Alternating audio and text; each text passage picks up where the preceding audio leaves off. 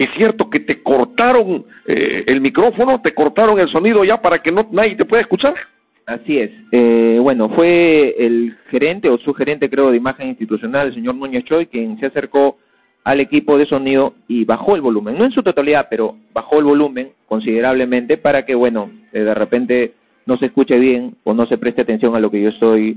En ese momento estaba haciendo algunas observaciones de manera democrática, porque no todo va a ser positivo tampoco, ¿no? Las intervenciones también pueden ser puntos de vista, eh, eh, digamos, de crítica, de oposición, y además también hice un aporte beneficioso para ellos, un punto de vista que los beneficiaba pero sin embargo, con todo eso, en ningún momento yo me he mostrado pues este malcriado, altanero, he, profesado este algún tipo de insultos o, o bajezas que hayan ameritado este comportamiento de, los funcionarios, ¿no? Pero sin embargo, bueno, es una constante a la que ya estoy acostumbrado, pero en fin, de ninguna manera iba a permitir y voy a permitir jamás que un grupo de, de personas de esta calaña eh, pretendan amedrentarnos, intimidarnos y cortarme la libertad de expresión. Ahora, lo que tú has exigido es todo lo que significa esa obra de el complejo deportivo Olivar, que ahora es un privilegio para unos cuantos. No se ha masificado la participación de los niños ahí, sino que hay que hacer un trámite burocrático, hay que ir hasta la municipalidad y de la forma como se viene manejando y de la cantidad de dinero que se ha invertido en esa eh, en ese complejo deportivo donde solamente han tenido que poner un gran sintético pequeño, hacer a la otra, la otra pequeña tribuna y los, y, los servicios higiénicos. Más de, de, de, de, de novedoso no hay en ese complejo deportivo y está por la friolera suma de 700 mil soles. ¿Te han, ¿Qué es lo que tú has podido recoger hasta ahora, este Joffre? Bueno, lo que como dirigente y como comunicador y interesado en el tema de las políticas sociales, eh, estuve investigando cómo se ha venido desarrollando este proceso de la, de la ejecución de la obra de la urbanización El Olivar. Y encontré en algunos documentos que envié el municipio a la, al Ministerio de Economía y Finanzas de que este proyecto ya está culminado al 100%. Así ha informado. Eh, ¿Qué año? Antes que lo eh, termine, ¿2012? eh, no, en este año, los primeros meses de este año, se ha informado que ya esa obra está culminada. Y así nos lo dijo también el mismo gerente municipal, el señor Juan Valencia, en algunas reuniones que tuvimos con él, con los dirigentes, en su oficina, él nos aseguró que esta obra ya se había eh, entregado de manera formal a la municipalidad. Y le dijimos, pero a nosotros no nos han llamado para estar presentes en esta entrega de obras. No tenemos por qué llamarlo, dijo. No hay ninguna ley normativa que eh, nos obliga a nosotros a llamarlos. Muy bien. Sin embargo, en la rendición de cuentas, en el pantallazo que muestra, dice que se ha entregado la obra a un 80%. Una mentira más al descubierto de este señor que tiene un prontuario de mentiras, el señor Juan Valencia, el gerente municipal, que nos dijo que esta obra ya había sido entregada en su totalidad. Sin embargo, ahí decía de que solamente se ha avanzado hasta el 80%. Si se ha avanzado hasta el 80%, ¿por qué se le ha pagado en su totalidad al contratista que hace la segunda etapa de la obra? ¿Por qué se, ha, por qué se le ha cancelado? ¿Y por qué no se le está exigiendo que se cumpla con todo el proyecto? Ellos dijeron, bueno, este, solo faltan algunas veredas, algunas banquitas más y, y, y ya está. Bueno, la pregunta fue entonces, ¿por qué está funcionando una obra que todavía no ha sido recepcionada y todavía no ha sido entregada al 100%? ¿Y por qué nos, nos han eh, mentido? ¿Pero ya lo terminaron o falta todavía, de acuerdo al expediente? De acuerdo, el expediente yo lo solicité. Sí. No nos los entregaron. Nos negaron el expediente a través de vía, de acceso a la transparencia.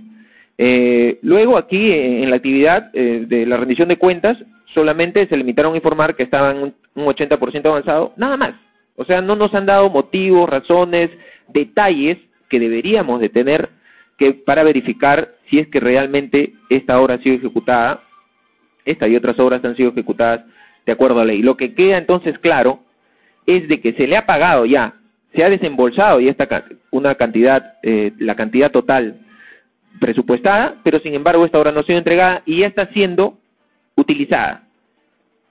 Es, es algo que, me, y además, como todos sabemos, se ha inaugurado, ¿no? Y bueno, entonces, si le pasa algo a la infraestructura, ¿a quién le vamos a reclamar si todavía no ha sido entregada? si le falta algo, qué observaciones se ha presentado. No sabemos nada acerca del proceso de licitación, ni siquiera del proceso de ejecución de esta obra eh, emblemática, ¿no? De, de, del señor Rómelo Vilén, que además, que además tiene las otras connotaciones de que ha sido una obra eh, ejecutada en una propiedad privada, que ya bueno, eso se verá posteriormente en el Poder Judicial. Eh, otro aspecto que no nos han informado, a pesar de que lo que estoy mencionando, eh, solicité información ahí en, en la actividad, por qué solamente se ha ejecutado el 80%. Otro detalle es que para este año 2013 esta obra ha vuelto a ser considerada en el presupuesto participativo con el mismo código SNIP, con el mismo código SNIP y con la misma cantidad de dinero, a pesar de que ya está ejecutada la obra. El 80% por lo menos. Así es. Pero ellos dicen que están, en otros documentos dice que ya está ejecutada. Es más, están sacando ya dinero, hay un documento que no lo he traído, que ya están sacando dinero del, del próximo proyecto, que es la misma obra, y no sabemos para qué si la obra ya está ejecutada. Es una cosa realmente eh, surreal, ¿no? Surrealista. Y al Ministerio de Economía y Finanzas le dicen que ya terminaron la obra. Que ya se terminó la obra y es más, se está ejecutando otra obra igual con el mismo código SNIP. O sea, no entiendo. ¿Y dónde piensan construir el otro el otro complejo deportivo? O, Será encima, o sea, porque porque si precisa que es en el mismo Olivar. Por, al tener el mismo código SNIP, o sea, el, se llama la obra se llama igual, es en el mismo terreno, son los eh, son los mismos requerimientos, se va a hacer otra vez el baño, se va a hacer otra vez la cancha sintética, se va a hacer todo igual, en el mismo sitio. Bueno, yo quiero pensar que es un error involuntario de los técnicos, entre comillas, porque eh, querer sorprender al Ministerio de Economía y Finanzas, tarde o temprano, esto va a caer. Esto realmente eh, pinta de cuerpo entero el tipo de gestión que se está llevando Ah, bajo la presidencia o bajo el mandato del alcalde Rómelo Vilén Vega, todo está lleno de misterios. Esto es un misterio, esto va más allá eh, de cualquier, eh, digamos, error como, como podría suceder, ya que este presupuesto se ha presentado públicamente en una asamblea, eh, en una asamblea de, de la municipalidad y en delante de todos los regidores y todos los regidores han aprobado nuevamente 700 mil soles para la construcción de, de la losa deportiva El Olivar, cuando ya existía la losa deportiva El Olivar, cuando ya estaba ejecutada, cuando ya se había además eh, inaugurado. Entonces, otra cosa, otro detalle que hay que hablar sobre la rendición de cuentas, como bien lo dice aquí la guía de rendición de cuentas de, de la USAID, dice que la rendición de cuentas es una oportunidad para recuperar o reforzar la confianza de la población en sus autoridades. Es una oportunidad que tiene el alcalde para dar a conocer o esclarecer ciertos temas o ciertos cuestionamientos que se le ha estado haciendo eh, diferentes medios. Por ejemplo, las pérgolas, de las cuales estabas hablando, pérgolas sobrevaloradas, eh, que no se ha explicado. O sea, ahí ha tenido la oportunidad para aclarar esos temas. ¿Por qué el fraccionamiento del presupuesto del que estamos hablando, de la loza deportiva del Olivar? Las bolsas de cemento que se le ha estado pidiendo a los vecinos para poder construir las veredas en Andrés de los Reyes, cuando todo este presupuesto ya contaba con el financiamiento debido de principio a fin. ¿Por qué se le pide 10 bolsas de cemento o 5 bolsas de cemento o 15 bolsas de cemento a cada vecino para hacer una obra que ya está presupuestada en el presupuesto participativo? También no han explicado eso. Y entre otras cosas. Entonces, como repito, esta rendición de cuentas termina oscureciendo más la gestión de Rómelo que en lugar de aclarar algo, no ha aclarado nada. Hablaron todos los gerentes, sobre todo la gerenta de administración, que es la que maneja la parte económica financiera de la gestión municipal a lo largo de todo este estos tres periodos de gobierno, es la gerenta inamovible, incambiable.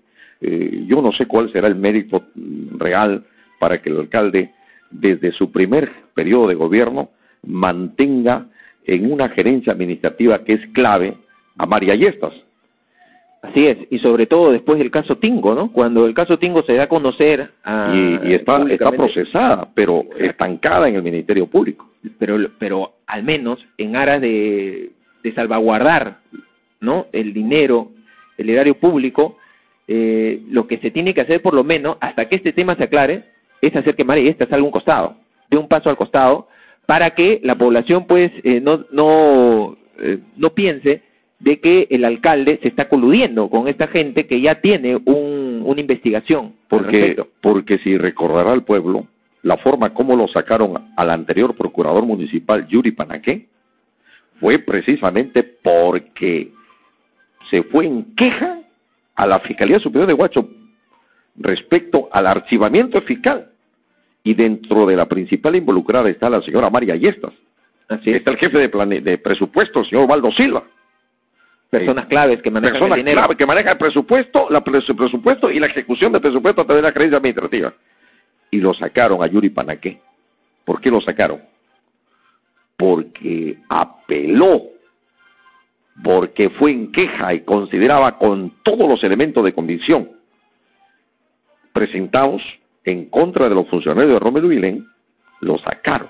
Ahora hay una procuradora municipal benigna para ellos. Así es y casualmente, casualmente es la única gerenta que no rindió cuentas el día 30 de mayo. La única gerenta que pasa por encima de la ley, que no le interesa, eh, que se mofa de la ciudadanía, ¿no? No dando explicaciones del trabajo que viene realizando, por el cual la población le está pagando.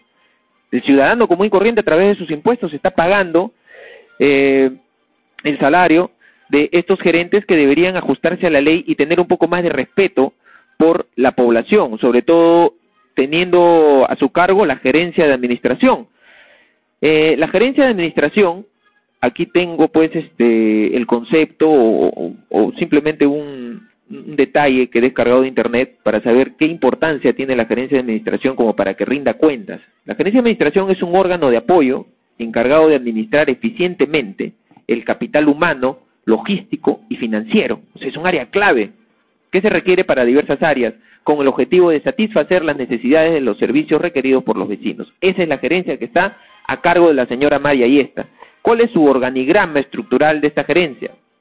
Está la sugerencia de contabilidad, la sugerencia de logística, la sugerencia de personal, la sugerencia de, de tesorería, almacenes, control patrimonial y adquisiciones. Y esta señora, que tiene todo esto a su cargo, ese día ha estado presente, pero no rindió cuentas. No rindió cuentas. Y en el disco que nos han entregado tampoco aparece su, eh, digamos, su rendición de cuenta del año 2012.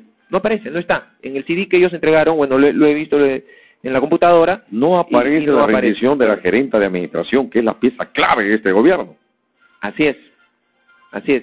es una falta total. Es la gerente que tiene Corona en el municipio de todos los gerentes.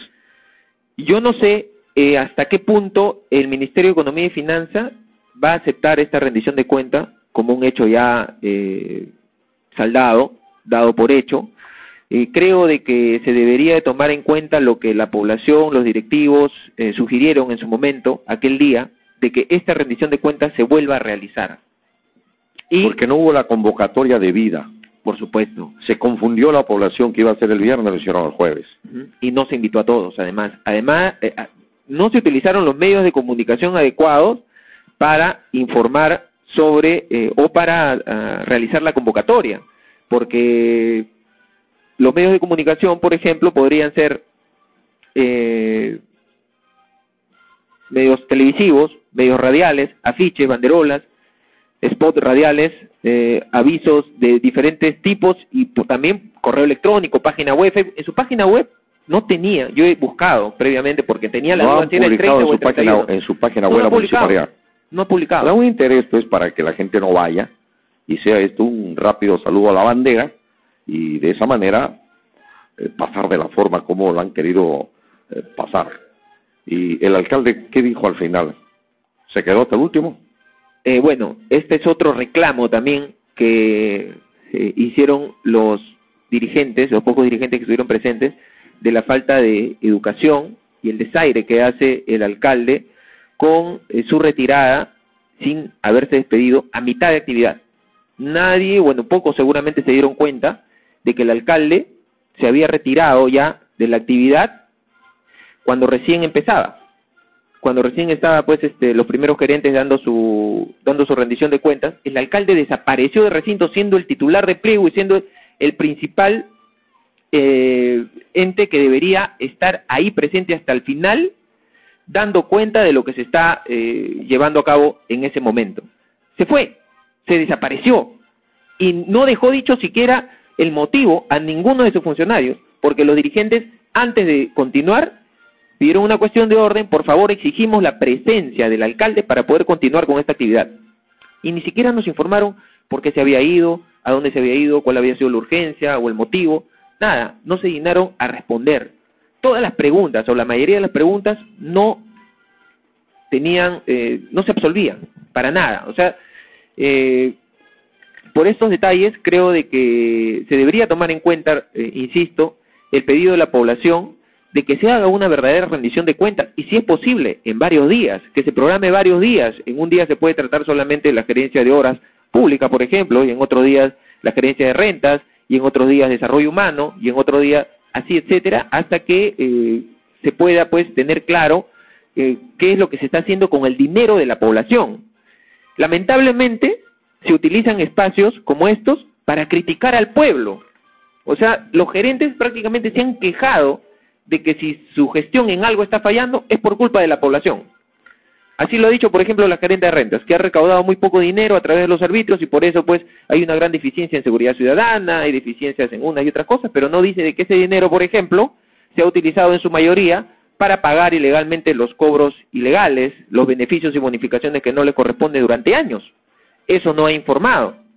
Pero sí utilizan, por ejemplo, su programa radial para criticar a los pobladores, ciudadanos que participan y que tienen un punto de vista crítico, como lo han hecho el viernes pasado en esta radio que se llama La Voz de Barranca, que es la voz del municipio, y se utiliza todos los recursos que tiene el Estado para agredir al ciudadano de una u otra manera, mintiéndolos, embaucándolos, estafándolos, utilizándolos, ¿no? Porque ahora con esta con este tema de la transferencia de los anitos se está utilizando también al pueblo y yo creo de que ya es hora de que la población tome conciencia y sobre todo las organizaciones sociales, dirigentes y líderes políticos hagan algo para ponerle freno a esta corrupción que cada vez se fortalece gracias a nuestra inacción. Sí, a propósito, tú has tocado el tema de la transferencia a los terrenos de los sanitos y hoy y el día de ayer en el Leo de la República, edición dominical, se ha publicado un pronunciamiento de la Municipalidad Provincial de Barranca, dirigida al Presidente de la República, sobre el tema de los anitos. Ahora recién, no por boca del alcalde, nunca le escuchamos hablar del, alcalde, que la alcaldesa de Lima se ha mostrado, eh, utilicen el, torno, el, terno, el término desafiante y renuente. Toda, todos los dos años de gestión, Romero Guilén decía, tenemos las mejores relaciones con la alcaldesa. La voluntad política de Susana Villarán de entregar, de trabajar, todo va por buen camino. Ahora, fracasada la gestión, hay un pronunciamiento y, y, se ha vuelto a cometer el mismo error de un primer momento, de solamente convocar a sectores allegados al gobierno local, al gobierno, los, los allegados, los que están haciendo ahora en su recomposición de un nuevo reciclaje político, las, las aproximaciones políticas, las alianzas ya de, esta gestión, hasta se habla ya de una reelección conyugal y que con un, con un líder barranquino en el Congreso y con una señora en alcaldía, se va a lograr todo para que se cumpla este proyecto de la transferencia de las 93 hectáreas. ¿Cuál es tu percepción, este, Joffre? Porque todos estamos eh, de acuerdo en que se haga cumplir la ley.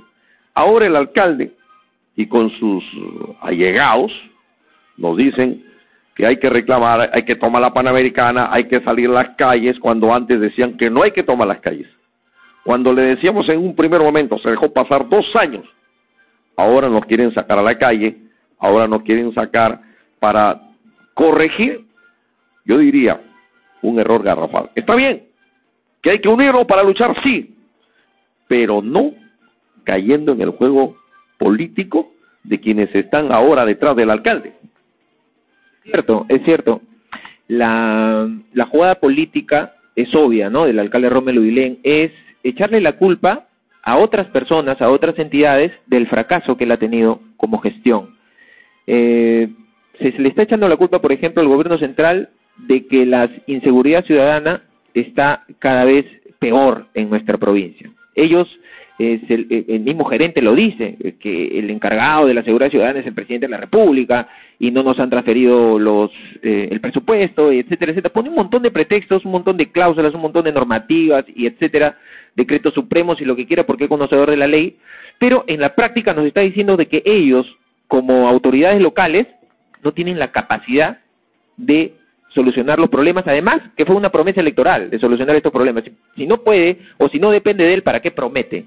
Luego viene el tema de la transferencia del terreno a los anitos.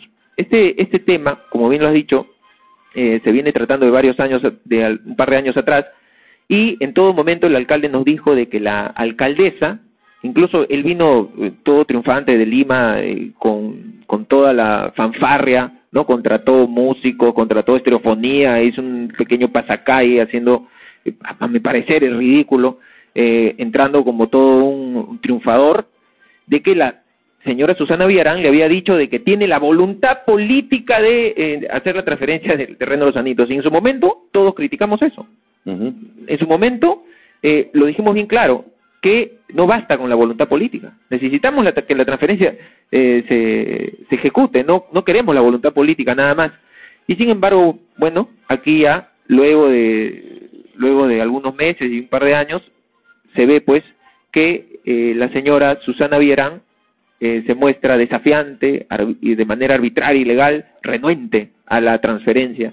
Y esto obviamente es una jugada política para que Rómelo Guilén pueda tener de alguna manera consenso con la población, embauca a la población, la agarra por el sentimiento, por el lado de que necesitamos educación, salud, deporte y que este terreno es muy importante, cosa que no ha hecho y ha debido de hacer durante sus, sus gestiones como alcalde, que no las ha realizado y que ahora supuestamente todo se concentra y el punto clave y el punto de quiebre es el terreno de los sanitos. O sea, no pudo hacer un hospital, no pudo promover eh, mejorar la salud, no pudo promover el deporte, no pudo promover y todo porque ahora supuestamente no tenemos el terreno de los sanitos.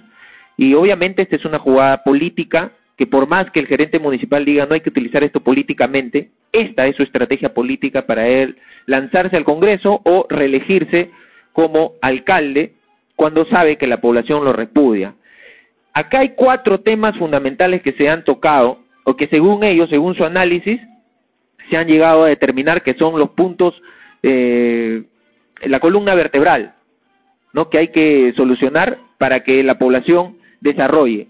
Uno es la transferencia de los anitos, dos es el transporte, ¿no? El, eh, el tema de la entrada a Barranca por la empresa Norvial que supuestamente no está construyendo la autopista, Luego, eh, el tema de eh, la delincuencia, la inseguridad ciudadana y además, además del problema de la contaminación ambiental. Son cuatro temas que, eh, según el alcalde y sus funcionarios, que son determinantes para la población y que tenemos que solucionar.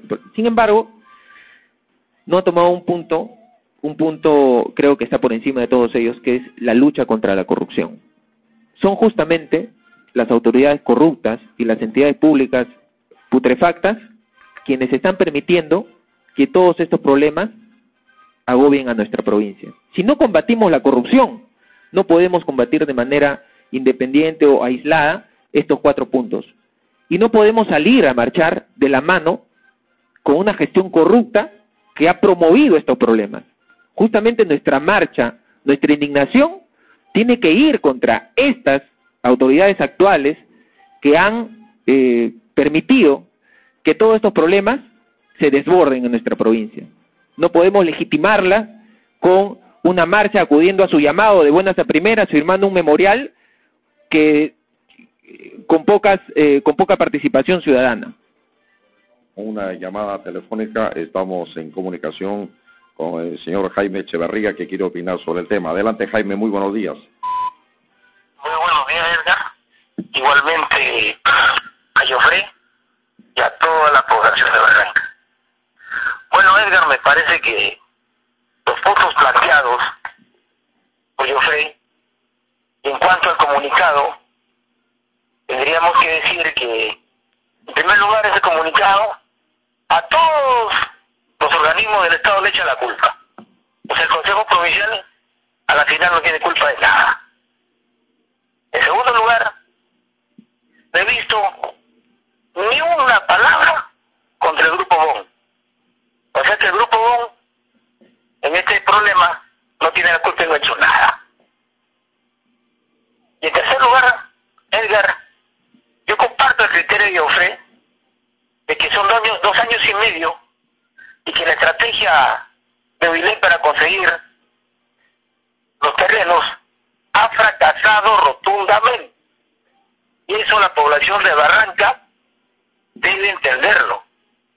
Al no conseguir los terrenos que pasen a la municipalidad, es un fracaso total de esta gestión. En tercer en cuarto lugar, Edgar, yo quería plantear las alternativas de cómo conseguirlo. Comparto con, indudablemente comparto el criterio de Ofre de que uno de los primeros puntos y esenciales debe ser la lucha contra la corrupción. El asunto es conseguir, en este, en este caso, que los terrenos los sanitos, que lo está perdiendo Barranca, eso indudablemente tiene que recuperarse. De ahí que planteo tres alternativas. La primera, y que lo ha manifestado el presidente del Congreso, que haga la acción de cumplimiento Provincial. Llama la atención que hasta ahorita el Consejo Provincial de Barranca, y mucho deja mucha suspicacia, que no haga esta acción de cumplimiento, que es legal y que es constitucional. En segundo lugar, que se haga una marcha cívica, donde esté inmiscuido todas las fuerzas sociales, las fuerzas productivas de la provincia para conseguir su objetivo. Y esta es una marcha de sensibilización, donde pongamos todas nuestras fuerzas, desde los colegios, los colegios profesionales, las mismas universidades, pongamos en tensión las organizaciones sociales y políticas.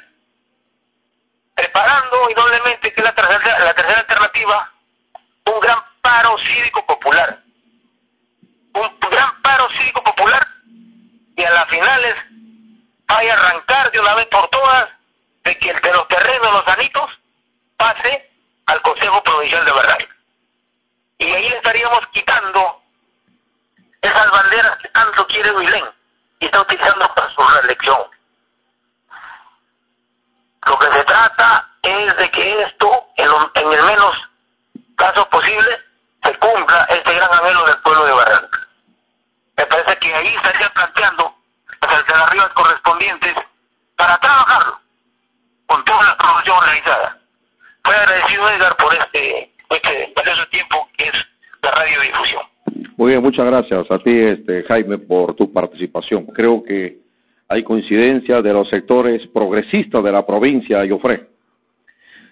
Bueno, qué bueno, ¿no? Eh, qué bueno que eh, al menos eh, hayan otras organizaciones que ya estén eh, tomando en cuenta o considerando este tema desde otro punto de vista, más allá del oficialismo, más allá de lo que, como sabemos, con dinero de la población se está haciendo toda una campaña publicitaria para esta supuesta marcha o consolidación en contra de Susana Villarán, que eh, debería ir por otro camino y para eso se necesitan las intervenciones, no solamente pues este en el tema de opinión de la población, sino también ya acciones concretas de parte de la sociedad civil y como repito, de los otros grupos políticos existentes en nuestra provincia. Ya se deben de comenzar a, gestionar acciones alternativas para solucionar estos problemas, porque eh, si bien es cierto nos podemos quejar de lo que está haciendo el alcalde, pero también es culpa de nosotros, la sociedad, que pasivamente estamos viendo todo lo que vienen haciendo este grupo, pues ya eh, delictivo, ¿no? Porque porque tenemos pruebas, pues tenemos pruebas de que se han eh, agredido las leyes, las normas. Mira, aquí tengo, por ejemplo, eh, una resolución de la sala mixta de Guaura, ¿no? De la sala mixta de Guaura, eh, donde eh, vuelve a ratificar la sentencia en contra de los cobros ilegales que estaba haciendo el señor Juan Valencia. Juan Valencia Rincón, el actual gerente municipal. El actual gerente municipal. Así es. El actual gerente municipal en el año 2007, eh, según cuenta el señor Euclides González Villavicencios, quien era en ese entonces el secretario general de Citramón de Guaral. Este donde trabajaba uh, Valencia Rincón. Así es. Valencia Rincón se aumentó el sueldo a 1.500 soles mensuales de manera irregular y a espaldas de el Citramón. O sea, un incremento más de su sueldo. 1.500 soles más. aparte del, del, sueldo que ganaba, que era como 3.000 soles, sin conocimiento del Citramón en el supuesto convenio bilateral, eh, emite él un incremento de mil soles para el mil quinientos soles para el gerente municipal, mil doscientos soles para los gerentes y mil soles para los subgerentes. Se ha ratificado la sentencia en su contra por estos cobros, que le ha venido perjudicando a la comuna guaralina dinero considerable porque son 45 funcionarios que se han terminado beneficiando de esto, de esta ilegalidad. Entonces este promotor de la ilegalidad es contratado por Rómelo Guilén Vega. Como gerente. Como gerente municipal para que defienda además los cobros ilegales del mismo Rómelo Guilén Vega que por confesión de parte dijo que había robado al Estado, al pueblo. ¿Cómo? A través de las eh, bonificaciones, cobro por escolaridad, cobro por 28 de julio, cobro por, por, por todo.